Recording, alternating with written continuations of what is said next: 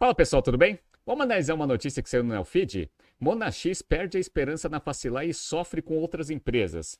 Monax, um dos maiores fundos venture capital aqui no Brasil, fez investimento na Facilai, que na minha visão tem um modelo de negócio bem questionável aqui no Brasil, de social commerce, e passou por muita dificuldade nesses últimos tempos, e a Monax desistiu do investimento.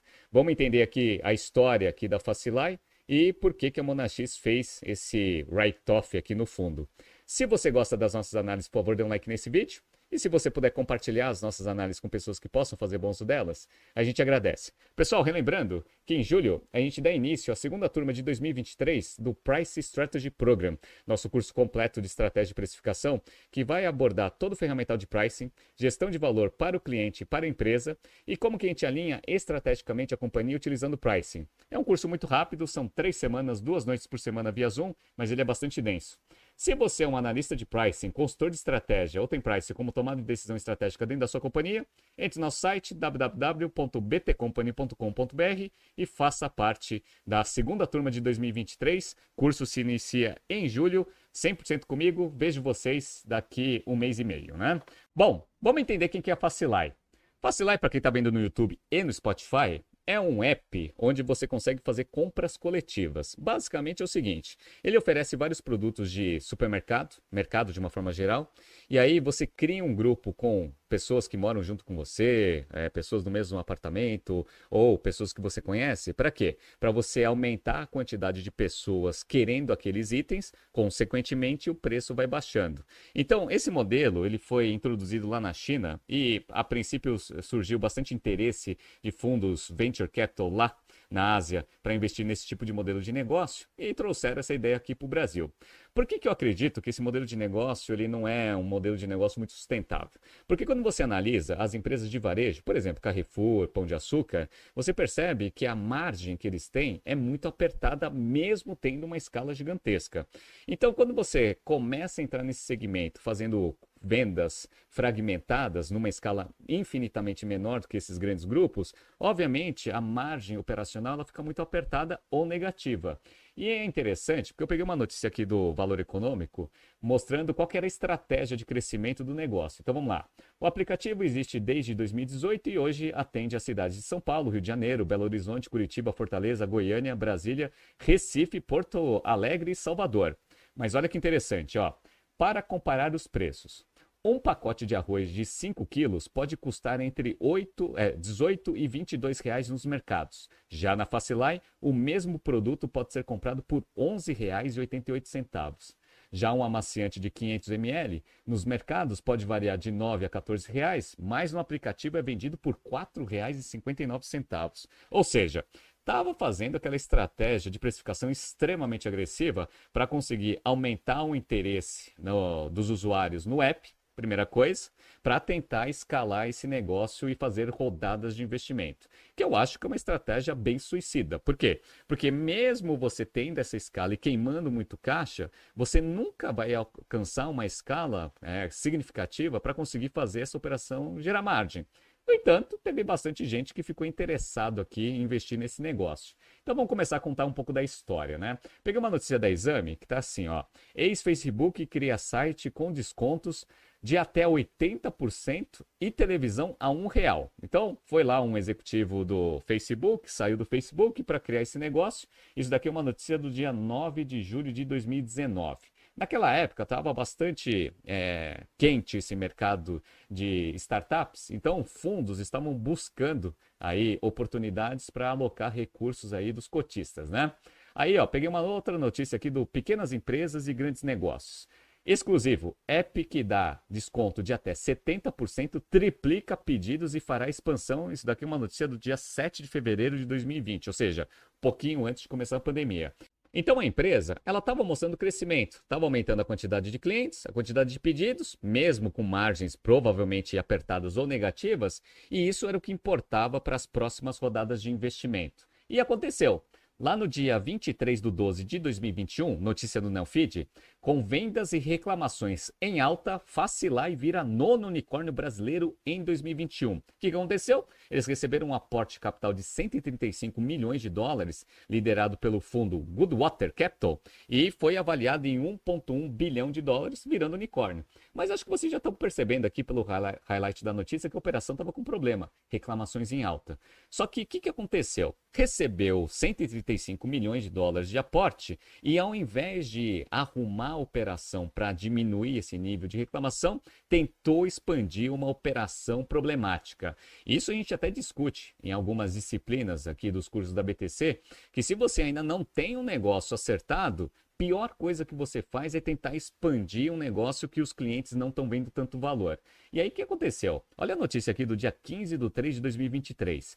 Facilai foi a empresa campeã de reclamações no Procon São Paulo em 2022. Isso daqui acontece por quê? Olha que interessante. Eu faço compra no app do Pão de Açúcar. Ou seja, o app do Pão de Açúcar é 100% controlado pelo próprio Pão de Açúcar. Então, todos os produtos que eles oferecem lá, a princípio, estão lá no centro de distribuição ou em alguma loja.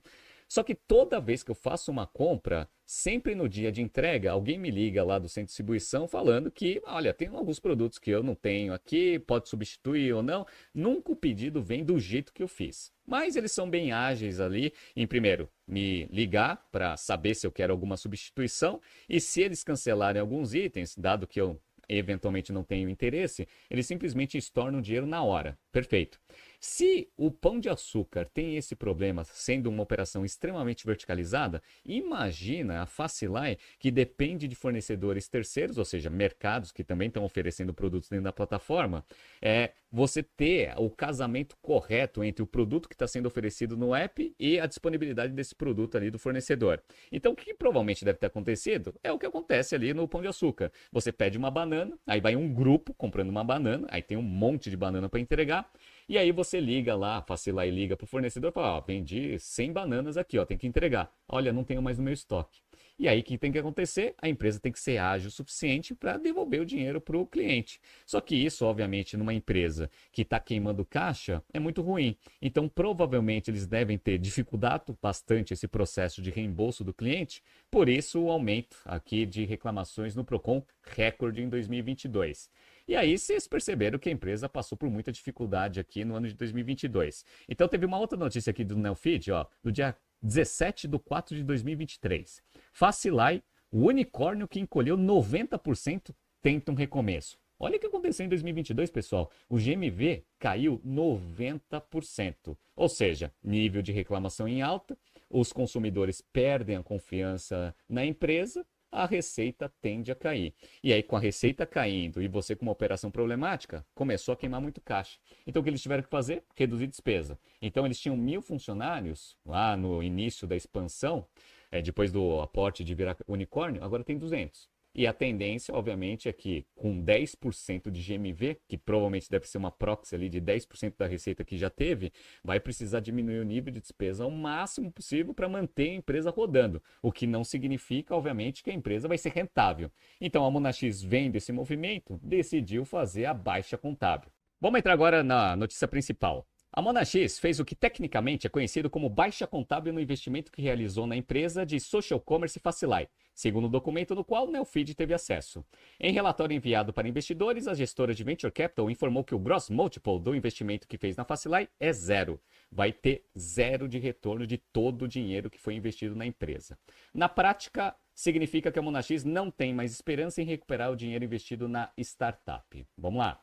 A Facilite foi avaliada em 1,1 bilhão de dólares no fim de 2021.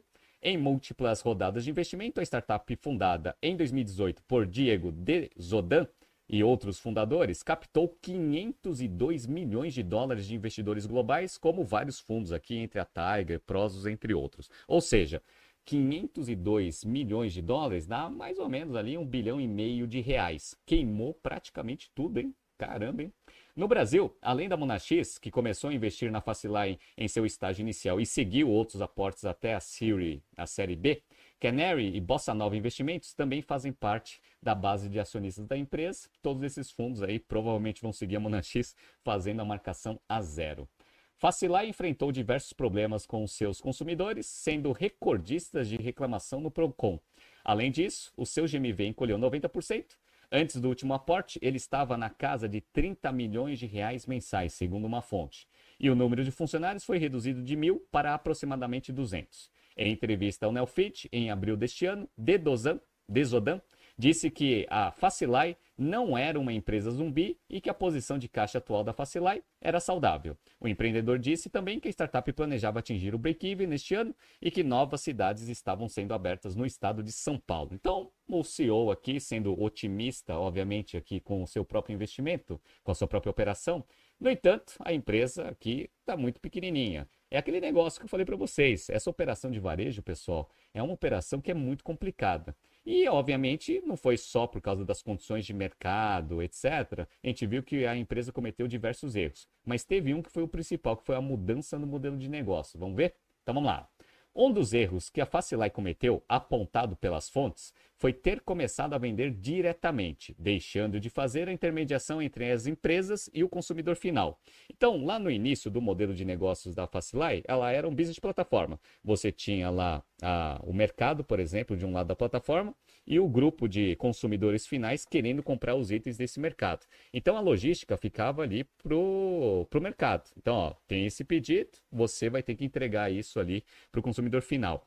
Que, que a Facilai começou a fazer? Ela mesmo começou a fazer estoque de alguns produtos e fazer toda a operação logística. Só que, pessoal, isso daqui é claramente um modelo de negócios que tradicionalmente é utilizado em marketplace. A Amazon começou a fazer isso, Magazine Luiza, Mercado Livre, todo mundo faz dessa forma. No entanto, a Facilite trabalha com produtos perecíveis. Produto perecível é um negócio muito mais complexo do que você trabalhar entregando livro, camiseta ou qualquer coisa que não tenha prazo de validade muito apertado. Então, você querer assumir esse tipo de operação logística sendo uma empresa pequena e sem experiência no setor, obviamente isso ia dar problema, né? Abre aspas aqui para uma fonte. Deixou de ser um negócio de tecnologia para ser muito mais um negócio de logística, disse uma fonte. O pior é que apresentava margem bruta negativa, ou seja, pagavam mais caro do que vendiam. Isso devido àquela estratégia de precificação agressiva para manter o ritmo de crescimento para fazer novas rodadas de investimento. Mas, obviamente, mostra que não existe sustentabilidade nesse negócio no médio prazo. E nessa época, o GMV crescia 40% ao mês, mas sem saúde. Queimava a caixa para apresentar um crescimento insustentável. E muita gente colocou dinheiro, como a gente viu, né? Uma pessoa familiarizada com a operação afirma que o plano agressivo só faria sentido se a empresa levantasse mais capital. Seria preciso captar entre 500 milhões de dólares e 1 bilhão de dólares para o negócio funcionar, disse essa fonte. Ou seja, esse negócio não tinha perspectiva de ter sustentabilidade nem de curto prazo, só ia conseguir operar com rodadas de investimento sucessivas. Obviamente, isso não vai mais acontecer, né? Segundo a Porol Nelfit, a Monax considera que a reestruturação que foi feita na Facilai foi bem sucedida, mas que hoje a companhia é uma fração do que era. Por esse motivo, ela resolveu se adiantar e marcar o investimento como zero. Vamos lá. Esse não é o único ativo que foi marcado para baixo no relatório em que o Nelfeed teve acesso.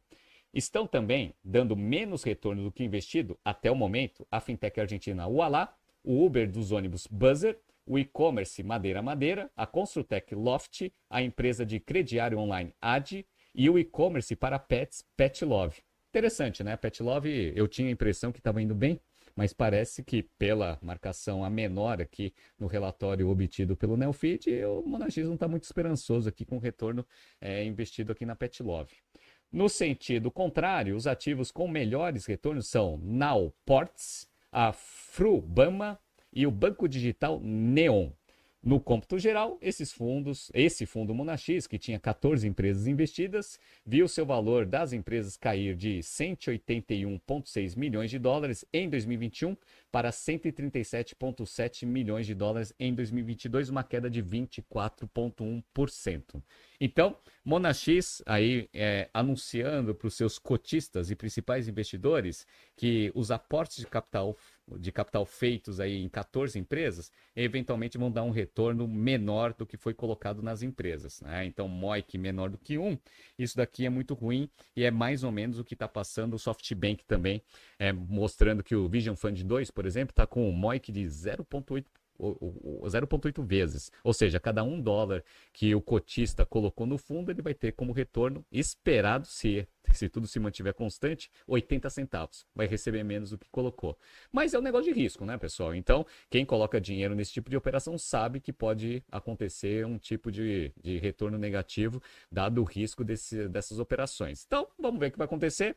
Mas é interessante, principalmente para quem quer empreender, entender um pouco das nuances dos modelos de negócios em cada setor, para saber se você está né, colocando todas as fichas em um modelo de negócio que pode eventualmente ser sustentável no futuro ou em uma barca furada que nem aqui a Facilai. Vamos ver o que vai acontecer, mas essa empresa não vai mais ter ritmo de crescimento acelerado e eventualmente nem vai continuar mais operando.